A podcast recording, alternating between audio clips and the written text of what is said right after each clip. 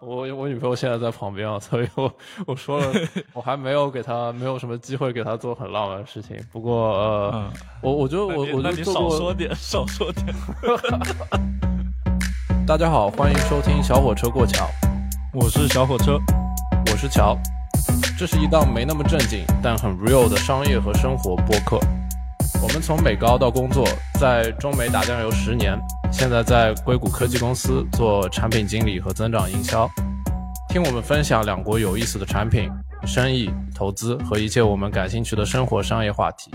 B 站、抖音、小红书搜索“小火车过桥”，关注我们。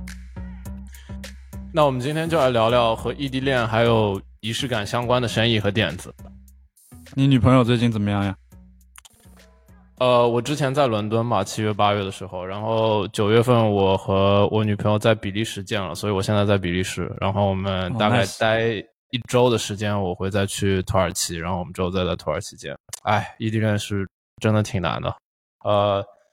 我我们俩今天聊这个，其实也是因为我们两个人都是异地恋，然后送礼物和仪式感也是比较头疼的点嘛。我我每次谈恋爱前的暧昧期 都会让女生去测她的 love language，然后我前两位测的都是 gifting 为主，就是送礼为主。但是我从小到大就没有呃送礼或者收礼的习惯，所以我的 gifting 可能只有百分之四。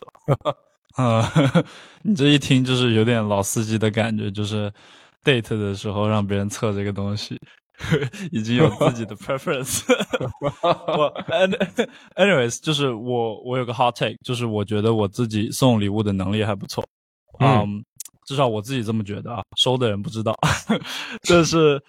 原因是就是我从小呃，因为男生给的零花钱很少，所以就是你有好感的女生或者是想追别人怎么着，你口袋里可能只有十几二十块钱，然后你要在。只有这么点点钱的情况下，要送一个很有意义的礼物，其实是有一定挑战性的。所以我会花很多时间去逛什么书城啊，或者是商店，就是去找一些嗯有纪念意义，就是我们一起的笑话，一起经历了经历过的事情，歌词啊或者是什么东西啊，去让对去让人家记住这个事情啊，就是虽然就是没有钱，但是。咱就是走心，好吧？所以，所以就是现现在的套路就是说，呃，我每送一个礼物，我会确定说它是非常 personal 的，就是是非常 specifically 送给你的。然后呢，第二点就是它要有能 DIY 的成分，就是我能改的，或者说我能写点字啊，还是干嘛，我要加我肯定会加。然后呢，第三个就是是我自己会想要的东西，别人送给我这个东西，我也会很开心。嗯，第四点就是你你的这个 bar 很低的点，就就是，呃，我送的所有东西都很走心，所以它不会是一个东西我重复送给不同的人，每一个都是我专门送给这一个人的，所以你的礼物就永远不能重复，对，所有都不能重复，所以今天聊的话题，对，所以今天聊的话题就是很容易就给自己爆雷，然后呢，就是把一些藏好的东西就扔出去了，就得重新找新的东西。我靠，可以可以，呃，聊到这个，我们也是一个商业和生活博客嘛，所以我们今天就会从呃这个生意或者产品的角度来呃分析一下这个市场。呃，我做了一些简单的 research，呃，送情送情人节礼物这个市场其实是很大的一个市场，然后全美过情人节大概是一个两百亿美金的市场，非常非常大，比我想象的要大很多。呃，整个美国三分之一的人都会在这个节日里面花钱，所以我们今天各自找了一两个跟异地恋和仪式感相关的有意思的公司，呃，接下来我们就各自分享一下。嗯，说到就是情侣送礼物嘛，然后就肯定不能不提送花这件事情。然后根据我为数不多强调为数不多的经验来讲，女生对鲜花就真的没有抵抗力。然后，呃，我前任和现任走进超市的第一件事情就是去门口看有什么花可以买，可以带回家。啊，我还看到过网上有小姐姐就说自己心情不好的唯一解决方案就是去花店买花，然后呢看着那个花就开心。这就是不是我能理解的事情，但事实就是这样。嗯，所以我最近还学到一个新的词叫 Gen Z 法。就是在同样的需求上做文章，把老的东西全部翻新一遍，比如说品牌形象啊、branding 啊、电脑平台或者变成手机 mobile app，卖几乎一样的产品，只是把它作为一个更就是年轻人友好的这么一个形象啊，所以我就根据这个思路找到一个公司叫 Fresh sent。整个网页包括主打的呃鲜花盲盒在内，一共只有八个产品，啊，从一九年底开始，就是第一年是五十万的收入，第二年两百万，第三年六百万，啊，在三年内卖到六百万的收入。现在，而且现在团队只有三十个人左右，所以你看到这个网站，就说到底，它就是一个网店卖花，但是他们的品牌形象就是专门按照年轻人喜好设计的。整个网站都是小清新的字体啊，用的也是比较吸引眼球的橙呃橙色的、粉色的一些东西，嗯，和刻板印象里面美国这种老牌的 One One Eight Hundred Flower 的形象完全是就相反，所以就是所谓的它 Gensify 了这个买花的体验。对我，我觉得我在看他们的网站，我觉得这个。照片啊，它的产品的这个拍摄啊，都可以直接传到 ins 上面去，就可以当一个很好看的 post，感觉的确是非常适合 Gen Z 的一个呃 branding。呃，我可以想象，就说它，它这个 brand，它这个除了 branding 适合 Gen Z 以外，它肯定 marketing 和那个营销也肯定做的非常 Gen Z 吧，就是很多时候会在 TikTok 或者在呃 ins 上面去做这样子的呃用户。为主的分享啊之类的，你有找过他们 marketing content 是怎么做的？对他们其实最大的就是 TikTok 和 Instagram，然后呢，花广告费在将近百分之五十会在 Instagram 上面，然后百分之十五在 TikTok，剩下就是在别的各大平台。嗯，但是还有另外一点有意思的是说，他们其实因为它包装啊什么还是很好看的嘛，就是你就拍个照也是已经足够发到别的地方去炫耀的那种感觉，所以很多。呃，收到这个花的，就是男朋友、女朋友啊，他们收到之后会自己自发的发一些视频啊什么的，所以它是有自带这个传播属性。然后前前后加起来，在 TikTok 上面有将近七百万的流量，所以就是它其实广告是一部分，但是它自己自发的东西又是很大的一部分。啊，还有另外一件很有意思的事情是，它就是一开始导流嘛。在第一年的时候花了将近十万块钱导流到他们的网站，啊，第二年二一年花了两万五，第三年呢花了全年花了大概两万的样子，所以就是某种程度上来讲，它广告的钱、导流的钱越花越少，和我们传统意义上。就是想象的这个硅谷软件公司，就是一开始 organic growth，呃，人传人，然后呢，到后面涨增长不起来了，再去花钱的顺序其实是相反的。所以这件事情很有意思，我不知道你怎么想。对，我觉得这个其实还挺聪明的吧，就是在现在这个像谷歌啊之类的搜索引擎，他们的 SEO 和 PR 文章都已经做的相对比较成熟了之后，其实呃一开始很难。就是说，在某一个 keywords 呃搜索的呃某一个搜索结果上面有非常好的 ranking，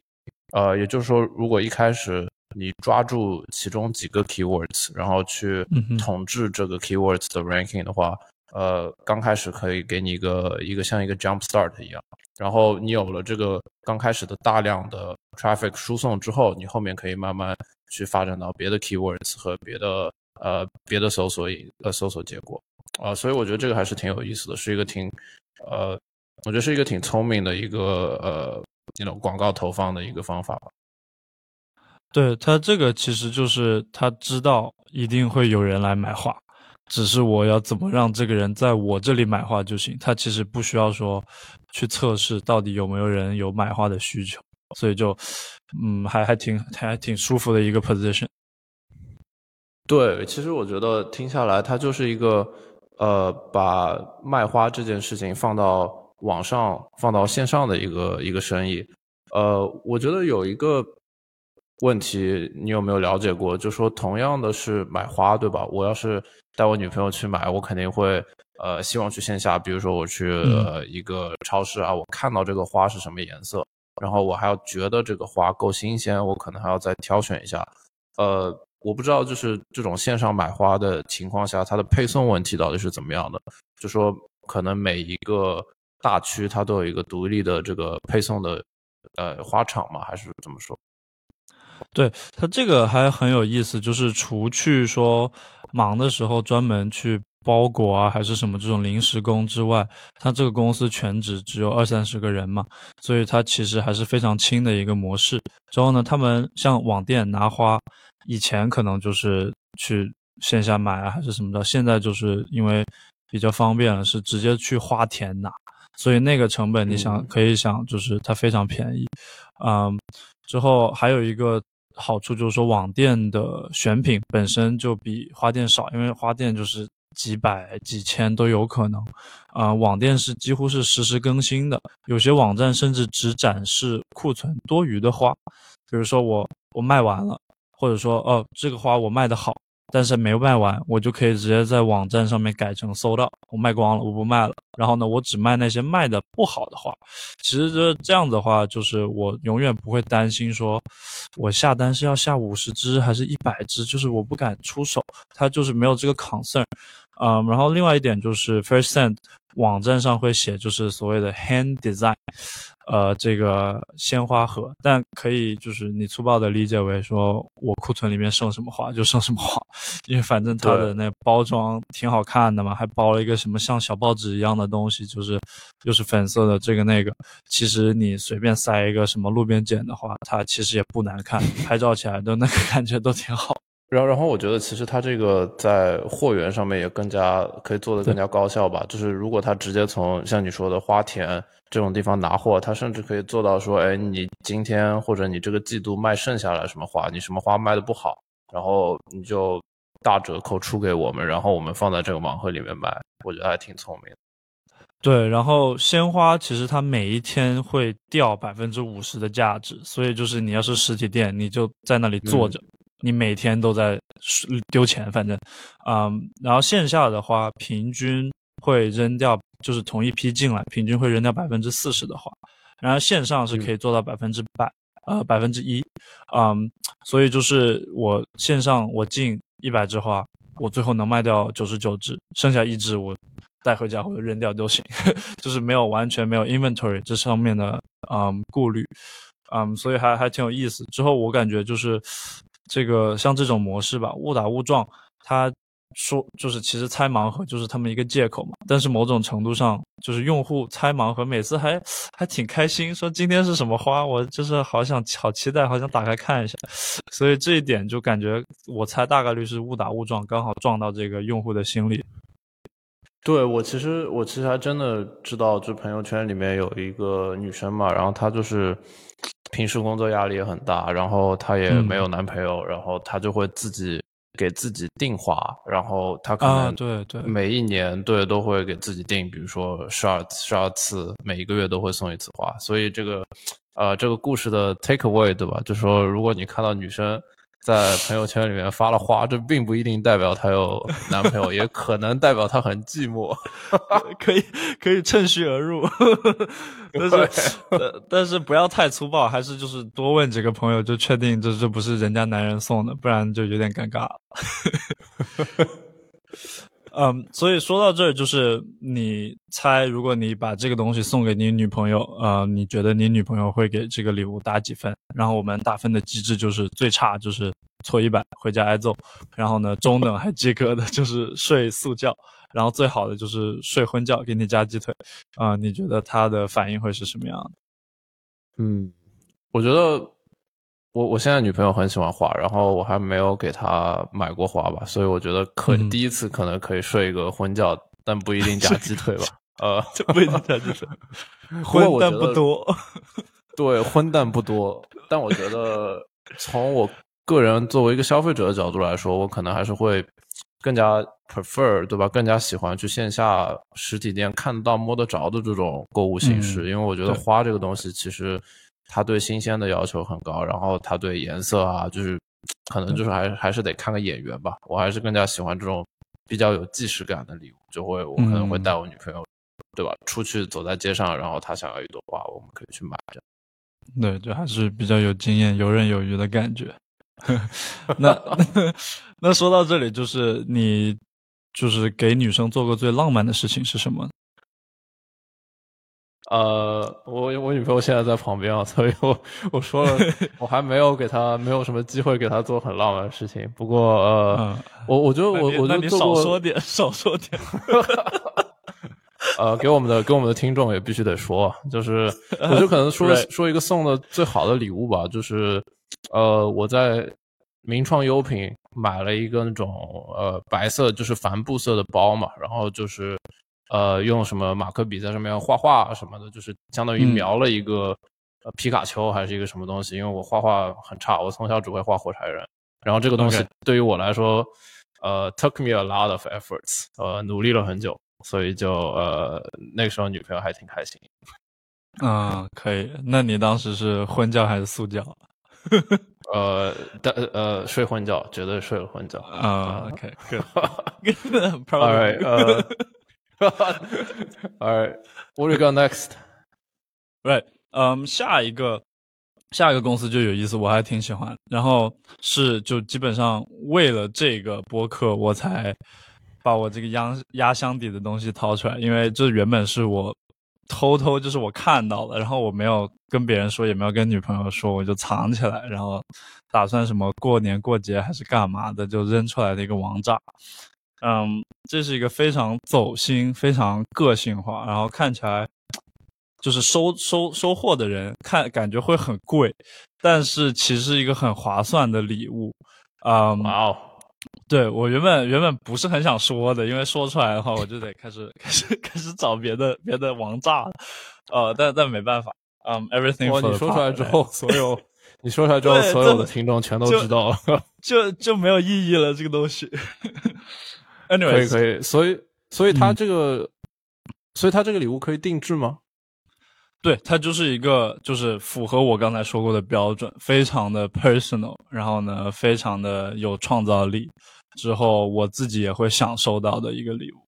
这个公司叫 Song Finch，然后呢是一个音乐制作平台。就基本上根据你喜欢的曲风曲调，然后还有你想营造的氛围，比如说母亲节和情人节是不一样的氛围，然后还有你想跟这个人说的话，嗯，他会系统给你推就是相应的独立的歌手，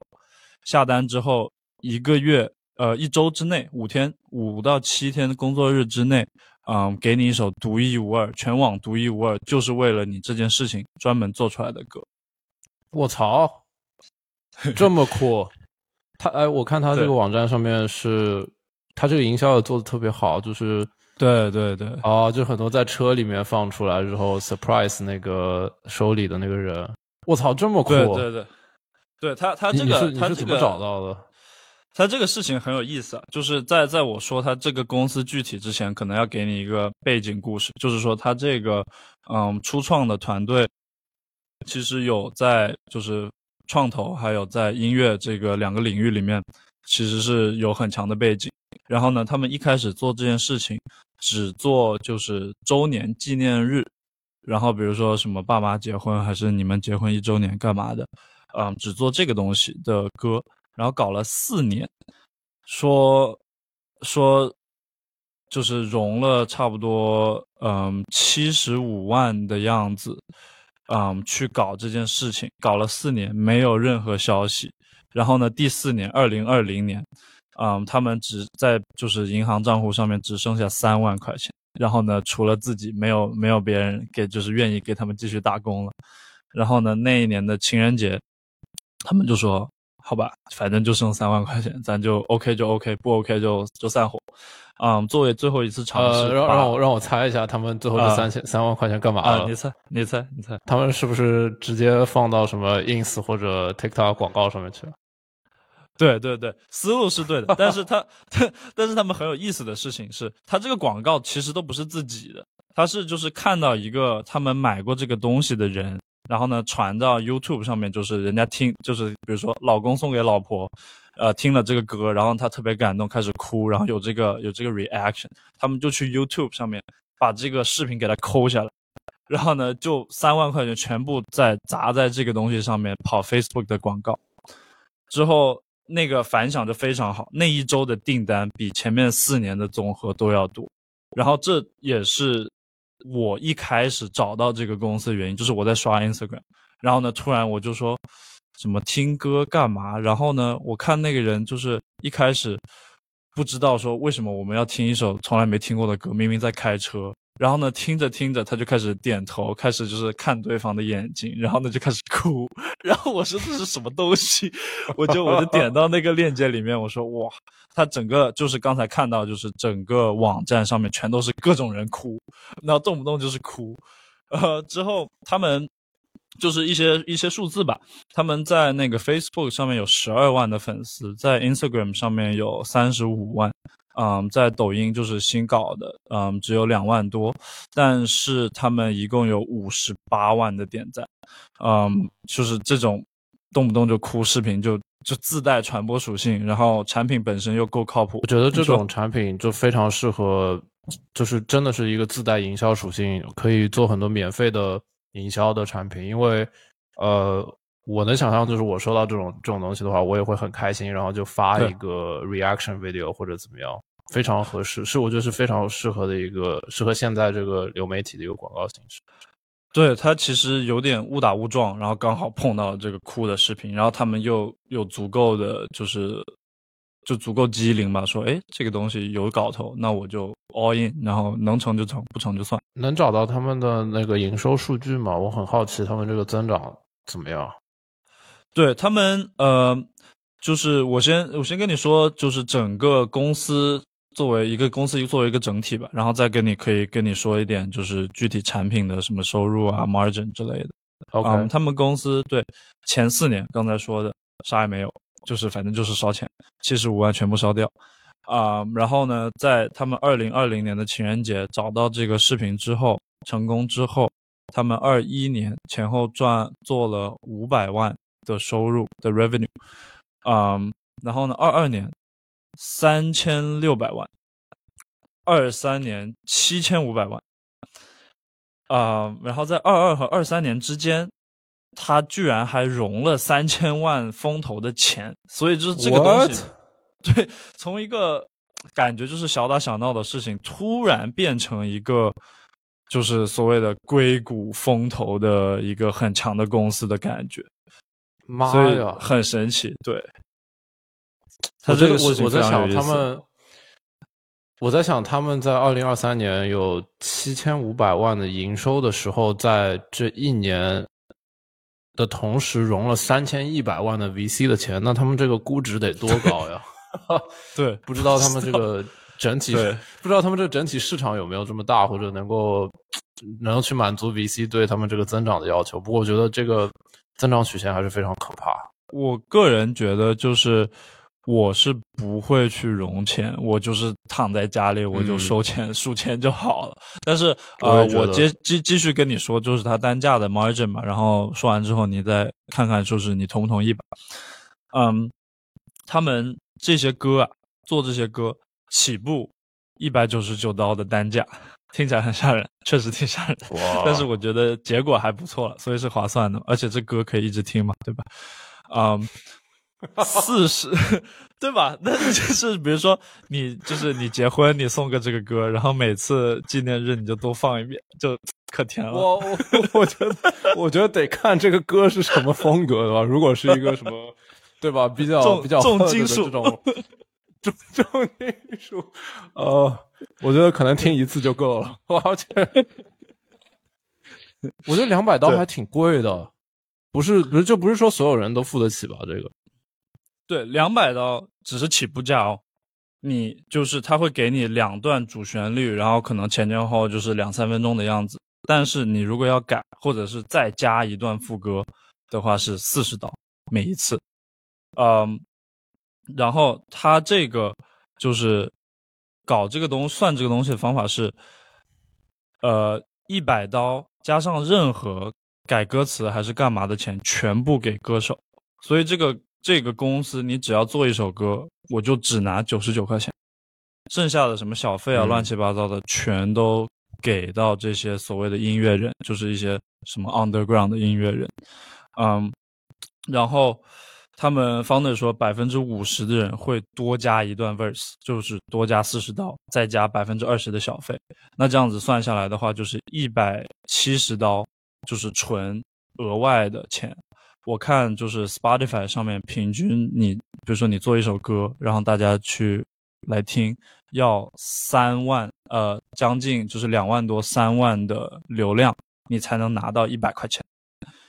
嗯，所以就是假设说这个歌手他做一首歌，专门为你做一首歌，只花四个小时，除下来的话，他其实一个小时能赚四十二块五。就是我靠，非常多钱，就是就是一个在比我赚的还多，对，就是科技大厂一个很稳定的工作，就有点还挺羡慕他们的。对，对我，嗯，说到这个，我觉得，我觉得这个这个生意还是一门非常好的生意，就是呃，它其实模式非常轻，然后它就相当于是一个 marketplace 嘛，就是一边这个市场的一边有呃很多很多歌手。然后他们想要赚钱，市场另外一边是这些想要送一个定制礼物的这些消费者，然后他们中间就当相当于一个平台，然后每首歌收九十九刀。它比小的常规的礼物贵，但是又比什么包包、首饰什么这种很夸张的东西便宜很多，而且就是你所谓的这种情感的交流啊，各方面效果可能会比就是这些包包、首饰还要更好，所以是处于一个。不便宜，但是又值得掏钱的区间。我看他们网站上面有很多不一样风格的这些呃 artist，呃，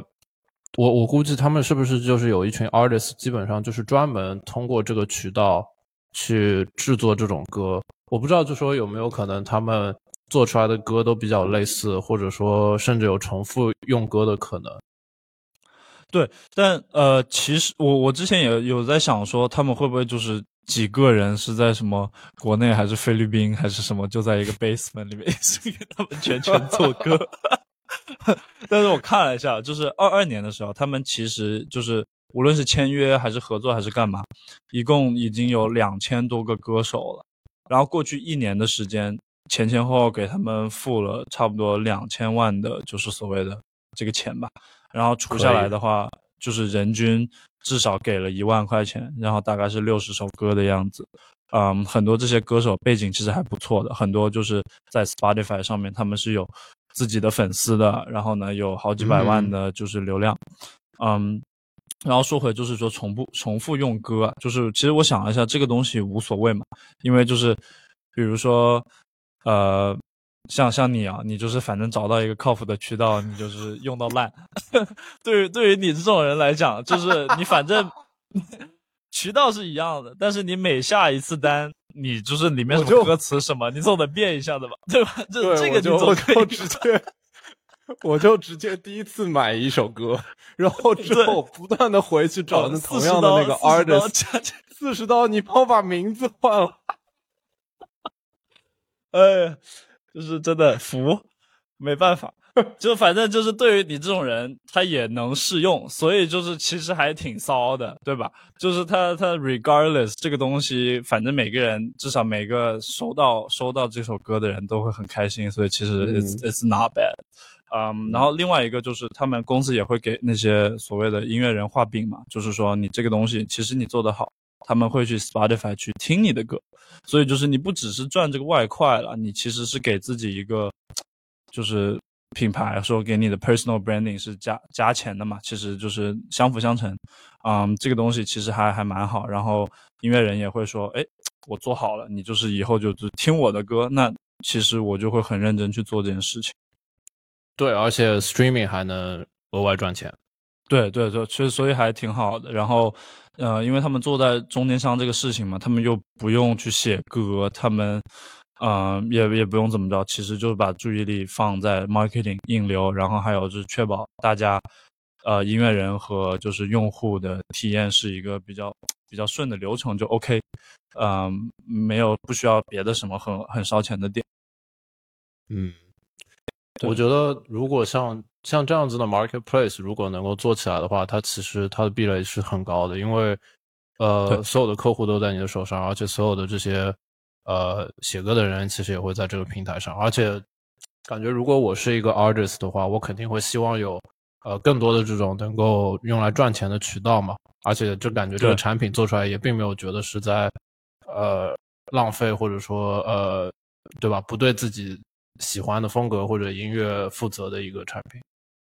对对，他们毕竟就是他们创始团队是在音乐这个赛道是有搞过事情的嘛，所以他们其实对音乐人，他更多的是一种，就是我跟你合作，我尊敬你的态度，而不是你就是给我打工的这种感觉。嗯，对，这玩意儿你说能不能在中国搞？感觉国内也有很多这种草根的音乐人啊，或者说做说唱的，我觉得可，我觉得完全可以搞，就是完全一模一样的模模式，是吧？对，而且某种程度上，国内就除了就是竞争力比较大以外啊，就是其实操作起来，我觉得，就比如说作为一个 MVP 吧，我就去淘宝上面就是 DM 这些歌手说，哎，我这边有个外快，你过来过不过来跟我搞？然后这是长期签个独家什么的，嗯，把这些人全部拿在手上的话，其实，嗯，感觉是有搞头的。差不多这公司就这样，嗯，最后说就是。我很喜欢就是这种类型的礼物，因为就是非常的 personal，就不像你啊，你就是就是这个什么流水线出来的就 OK。我也很喜欢这个东西，可以重复用，就是它名字，而且只要四十刀。我靠，就是就是还是还是一个 leverage，就是你四十刀买了一个将近三百刀的东西，是吧？对。你你要想你要想你首先之前投资了呃两百刀对吧？然后你之后每换一个女朋友，你只要多投资四十刀，就有一个 personalized gift。呃，然后时间长了，可能你还能跟这个 artist 做朋友，是吧？呃，对他，你就跟他聊好，他以后就免费给你写歌。他他可能这个 artist 这个音乐人下班了之后跟自己朋友聊天说，呃，有个有个傻逼叫 Joe，然后他每一个季度都跑过来跟我说。你把我还是这首歌，你换个名字，我多付你四十刀。呃，他这个是搞半天，这个 marginal cost 是越来越小，然后就是就还能 scale，跟一个创业公司一样。Anyways，就是如果你把这个东西送给你女朋友，呃，你觉得她会会不会喜欢这个东西？然后打分机制也是一样的。跪搓衣板，然后睡素觉，睡昏呃睡昏觉。我靠，这绝对是睡昏觉了。当然，我觉得前提是我们 这大昏加鸡腿。但我觉得，我觉得前提是，对我觉得前提是这个女这个我现在这个女朋友并不知道我之前还送过一首一模一样的歌给我之前的女朋友（括号们）。哎，还是你比较会玩。说到这个，你收到过最好的礼物是什么？就是你觉得最走心，呃，不一定是不一定要是最贵的，但是就是你觉得最用心的礼物。最用心，哎，我这个也比较得小心一点说，是吧？是一个就是所谓的软件的一个对话窗口吧，有点像对方发发一个安装包过来，你下载，下载之后会弹出来一个本地的界面吧，呃，然后会是一系列的，就是问你问题，比如说你今天开不开心。然后呢，开心的话就点 yes，不开心就点 no 什么的。然后呢，就是一系列的所谓的这个 decision tree 导到最后，就是无论你选什么，就是会导到对方给你写的一段完整的话，就有点像情书一样，就是你什么 if then if then if then，然后呢 return 什么什么东西，感觉这感觉这还挺用心的，而且尤其是对方是文科生，就是会。感觉是更加用心，而且你是你是学你学过 CS，OK，我有一个，我也找了一个比较有意思的生意，呃，如果跟你说有一个公司，它一共就一款产品，然后它几乎没有股权融资过，它在六年的时间里面卖了二十四万个，然后它的历史营业额是三千万美金，然后它还有百分之五十的毛利。并且它只有二十多个员工，呃，你觉得这是什么产品？一款产品，然后呢卖二十四万个之后三千万的收入，感觉就是得是轻，然后呢得速度快，之后不会坏。那听起来就是盘下来就是跟避孕套相关的东西呗。对吧？那你就说只有二十来个员工，那避孕套，那我一个人可以搞他个几千万个避孕套没问题啊，对吧？哎，你有没有在那个 Instagram 上面看到那个那个小哥在搞一个在个工厂工作那个中国小哥，然后呢，他手速超级快，然后那个底下人评论说他这个二十岁的小伙有三十年的经验。哈哈哈，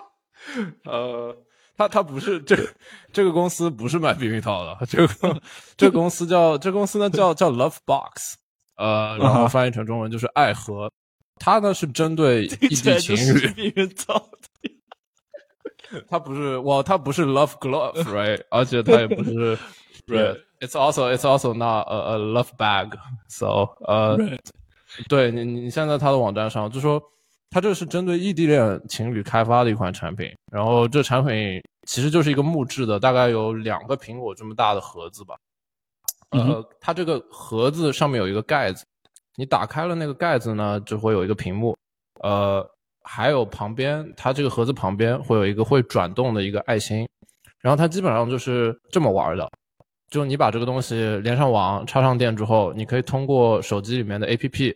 收发预先设置好的，比如说电子明信片，对吧？或者一些简单的手绘到对方的盒子上，然后对方收到这个明信片的时候呢，这个盒子旁边的那个爱心就会转动，然后它会提醒你去打开盖子看，也就是说你有一封呃来自远方的恋人的信，非常非常简单的一个一款产品啊，但是它有非常呃非常强的这些数据，对吧？就是二零，它这个背景大概就说是二零一七年有一个。在谈异地恋的法国人创立的，非常浪漫。然后六年来大概卖了二十四万个盒子，历史音乐盒历史营业额有三千万美金。然后它每一个盒子还很贵，就会有大概能卖到一百二十刀。其实你想，就是和那个歌比起来，我觉得如果是我的话，我可能更愿意花钱在那个歌上。对 对对 对，那你这个是是怎么找到的？因为我感觉就是不像是你会喜欢的东西。对我。我其实是收到过这个礼物，然后我当初我 我当初用了几次之后，我就我就放弃了。我这个人就觉得啊，这玩意儿好鸡肋。然后我觉得主要就是发信息的人必须要登录一个 A P P，然后那个 A P P 它做的就比较一般嘛。然后你收信息的那个人还要专门去看这个盒子，这个盒子也要专门的插电放在一个地方。然后我就是觉得，对，然后我就觉得它这个所有的。需求或者所有的功能，基本上手机都可以满足。呃，我觉得比较有意思的，可能就说你这样一个非常简单的产品是怎么样卖到卖出来这么多营业额的，对吧？而且是基本上几乎没有通过外部融资。呃，我大概跟你讲一下它这个产品背后的故事。就是这个创始人呢，他是一个法国人，然后他在巴黎读了本科，呃，然后还有 PhD，然后他就跑到美国去。呃，MIT 做这种什么自动驾驶，然后智能交通系统的 postdoc，所以他是非常硬核的一个科技人。就是在那个时候，呃，然后他在 MIT 的时候呢，他特别想他在法国的女朋友，然后他二零一六年暑假回法国，他就做了一个一个原型，就是这样一个木头盒子。然后这个木头盒子刚开始没有那个屏幕，对吧？它其实就是只是有一个可以转动的爱心。然后你可以远程发送一个，我不知道你远程发送一个敲一敲，它就有一个转动这样一个一个动作。呃，然后他们卖的前五百个盒子，正好是二零一六年的圣诞节，就是他这一年做了之后，他说：“哎，我觉得这玩意儿可以搞。”呃，每一个购买那五百个盒子的人都需要给他们寄一封讲各自爱情故事的信，也就是说，他们所有的第一。对他们第一波那个用户就非常的呃非常的 sticky，对吧？然后呃非常的浪漫，就买这个的过程。然后他们在之后的这个半年里面呢，大概陆陆续续的卖了呃四千个盒子。呃，有了刚开始这个销售表现之后，他们就在接下来两年去众筹网站上面融了大概五十多万欧元，然后顺便搞到了第一批个客户，基本上都是法国人。嗯，他他这个还挺有意思的。我刚才在想，就是说，它其实某种程度上，我写这个什么爱情故事的信，要比我下单要难很多。然后从从心理学上的角度来讲的话，就是我已经做了一个很难的事情了。那接下来就是无论发生什么，我都 make sure 我把这件事情就是有个有个终点去把它搞好。所以就它有点像。在那些人写那封信的那一瞬间，写完那的那一瞬间，这个客户就已经到手了，虽然他们还没有给钱。对，我觉得可能就像，就像像现在买爱马仕一样，对吧？你就是要经历很多的呃苦难，你才能够买到这个东西。呃，我我觉得这个生意有几个我觉得挺有意思的点啊，就是首先它这个产品非常简单，但是它这个增长特别的恐怖。呃，大概的 timeline 是这样的，就是他们在二零一六年到二零一七年这段时候卖了大概五千个盒子，然后并且把他们刚开始的那些。呃，产品啊，营销啊，都给搞明白了之后，他们其实是在一八年到一九年这段时间在欧洲发展，但是他们的增长基本上是到进军美国市场了之后才开始疯狂增长。他们二零一九年初的时候开始在美国卖这些盒子，然后他们就做了两个主要的渠道，第一个是 SEO，然后第二个是 PR，然后嗯呃，我我去搜了一下，就是谷歌上面和他们所有有关的文章。呃，所有跟异地恋有关的文章，全部都有他们的产品推荐。然后，不仅是比如说你像搜到这些文章，比如说呃，二零二三年异地恋最推荐的十个礼物，他们一定会在上面。或者说，呃，一些通过 P R 做的文章，比如说法国一个非常浪漫的一个创始人，对吧？呃，用爱带来的一个盒子。然后他们通过这两个线上渠道带货，从。一六年到一八年，他们只卖了一万个盒子，也就是说，他们这前三年基本上都在打磨他们的产品和这个渠道。然后，他们接下来的二十四万个盒子都是从一八年到现在这五年里面卖的。呃，你大概算一下，他们这个增长曲线非常恐怖，就是年增长率是百分之八十九，而且是没有任何外部融资的情况。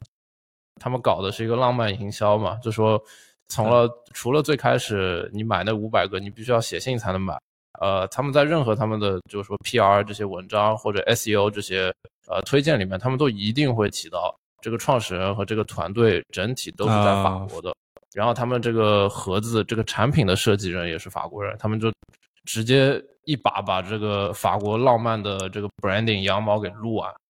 呃，嗯，you know，你买的不只是一个盒子，你买的是来自法国的浪漫设计和手工，买的是情调。对 对，呃，我我我觉得最后一个最后一个我觉得比较有意思的吧，也就是为什么我们想到这个 Pod 的初衷，对吧？就是呃，异地恋这个品类其实很很难有一个竞争吧。就是我觉得，你看我们刚刚说的，其实除了那个呃，你刚刚说的 Soundfinch，对吧？就是写歌的那个呃生意，我觉得。基本上来说都是一个比较传统的呃竞品，就是比如说买花、买巧克力、首饰品，对吧？或者或者什么远远程操控快乐棒这种 非常非常实用但是不太浪漫的东西。呃，所以我觉得就是就说就算是已经是一八一九年，就说在谷歌这个广告这个 space 已经相对比较 saturated 的时候，对吧？能做 SEO 和 PR 的空间还是很大。然后他们就是从一九年开始就。一直在深耕这这两个渠道，然后他们就靠这两个渠道卖了那么多。对，而且我看他们五六年就是卖下来那个东西就没变过。然后我刚才其实，在网站上留意到，就是说他们。不是有什么 Pride Box 还是什么 Box，那些都是就是就是 Photoshop 就 PS 生成的图，所以就是他们就算 就算在就是刷增长，他们其实成本也还蛮低的，就反正是同样的 Playbook，然后跑几遍，只是图片换了一下而已。对，然后他们最近呃，肯定我觉得后期增长肯定也不会那么快吧，就是。后面还做了，比如说送给家人的啊，送给朋友的，就是把那个爱心变成一个狗狗，或者变成一个星座的图标，对吧？算是拓展他们这个可服务市场。我觉得也很很厉害，很厉害，三千万，然后百分之五十的 margin，那就。数钱就好了，对，而而且我觉得这个东西就是，如果你找到这样一个细分品类，对吧？你就可以完全可以把这个当当成一个 part time，就是一个 一一个只是就让他跑 e-commerce 嘛，对，就让他直接跑着一个电商的一个活生意。你觉得你觉得这个礼物送给你女朋友会打几分？跪搓衣板睡素觉还是睡 荤觉？我我觉得可可荤可素吧，这个东西就是可能会给你加鸡腿，但是不多。那我们就是说，就是三个公司嘛，聊的差不多。你觉得就我们互相评一下分吧，就不是公司分，就是给对方个人分吧。在仪式感还有买礼物上，嗯，我们给对方怎么打分？然后打分的方式是吊车尾，然后刚及格，然后最好的是老司机。我觉得你还是挺老司机的，我觉得 你还是挺老司机的。我这走心，走心，主要是对你是可以可以，虽然你看起来是野兽派，对吧？那你还是走心的。OK，呃，我给你打分吧。我原本想说吊车尾的，但是后来想想，就是你好歹就是你去。就找这个东西，对吧？然后你还会花四十刀换个名字什么的，所以就是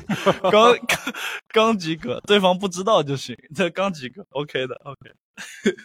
可以可以，呃，不错，我我没我没被给这个吊车尾的分数就不错。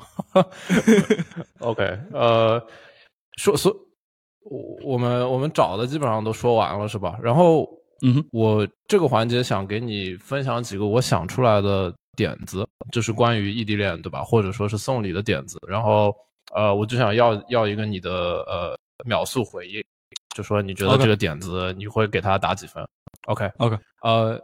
第一个点子是爱情保险。其实这个点子来自国内哦，就说，嗯，基本上情侣可以花钱买一个保险，呃，然后如果说之后这对情侣结婚了，就送花或者礼物或者钱。当然，就是说你这个。结婚的凭证就是结婚证，对吧？然后其实他这个生意本身的逻辑就是说赌分手率特别高啊，但是我觉得还是一个非常浪漫的东西。你觉得会打几分？我觉得其实还不错，就是这个东西让我想起，就是我不知道是哪个公司，但是你在他们那边订婚戒，你只能订一辈子，只能订一个。然后所以就是某种程度上，它更多是。我告诉你我的态度，就是我为了你买保险或者买婚戒，我就只跟你混，就是这么一个感觉。所以从那个程度上，我觉得其实是挺 Q 的事情。第二个点子是爱情存钱罐，呃，我觉得这个东西非常呃对我非常有用。就是很多男生他其实都不知道怎么送礼物，然后同样的很多女生都觉得男生送礼送不到点上。我觉得最好的情况就是有一个类似于四零一 K 的这个二爱情基金，然后你可以固定往里面存钱，然后你就用这些钱消费一个指定的，呃，一些指定的项目或者礼物，对吧？或者去做一个指定的情侣活动是有优惠或者打折的。反正我个人啊，我之前也跟你说过，就是我宁愿人家就送我现金，我觉得 cash is still the king。不要不要给我送什么东西，就送现金就好了。就所谓的 the gift that keeps on giving，right？就你给我十块钱，我明年这个可能有一百块钱。就是我觉得送现金其实更靠谱。嗯，但是反过来说，这东西你给女生，她肯定会揍你一顿。就是就她就是很不可爱的一件事情。是，就就可能就是缺了仪式感和那种惊喜的感觉。对对对。最后一个生意是。我叫这个东西叫异地恋打卡装置，就说咱在像纽约啊或者上海，对吧？这种比较人口集中的地方造一个情侣树，然后这情侣呢，他可以买一把爱心锁，然后这把锁是由主观主办方保管的，然后每个锁都有两把钥匙，然后如果这对情侣分手呢，任何一把锁都可以把这个给解开，但如果最后在一起了，然后这把这把锁就会在这个树上永远的挂着。呃，当然，就是你可以把这整个这个过程给移到网上去，对吧？他情侣可能不一定要买一把现实的锁，对吧？可能是一个虚拟的锁，然后但是这个树是在的，然后也作为一个，我觉得可能是一个异地恋的景点吧。这样子，我不知道他赚不赚钱，但是我觉得这个还挺挺可爱的。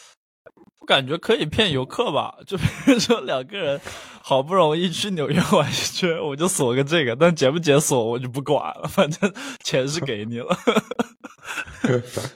呃，我感觉怎么讲，就是这个没在我的点子上面，我不晓得其他人怎么想。我还知道一个送礼的生意啊，呃，OK，做这个做这个礼物不需要工厂，然后它也不需要任何早期投资。然后它是线上成交的，且百分之八十收到的人都会在社交媒体上去炫耀、去 PO 这个礼物，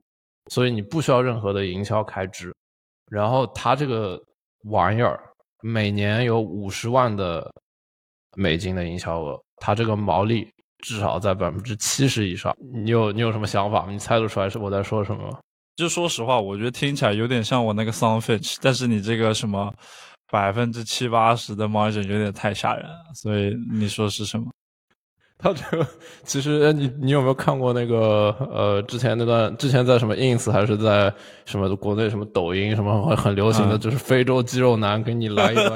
尬舞庆生。我我朋友圈都有那个东西，That shit is lit。Yeah, that shit is lit for real。我操，那可酷了，那玩意儿。我我觉得这个东西和现金，I will take both。就是这两个是一个，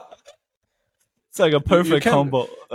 你你不能你不能太贪啊！就是说，比如说这个，比如说你女朋友说，我现在有一千人民币的这个呃送礼额，对吧？我要不就给你二十个不同的 非洲肌肉男晋升视频，要么就一千刀，你会选哪个？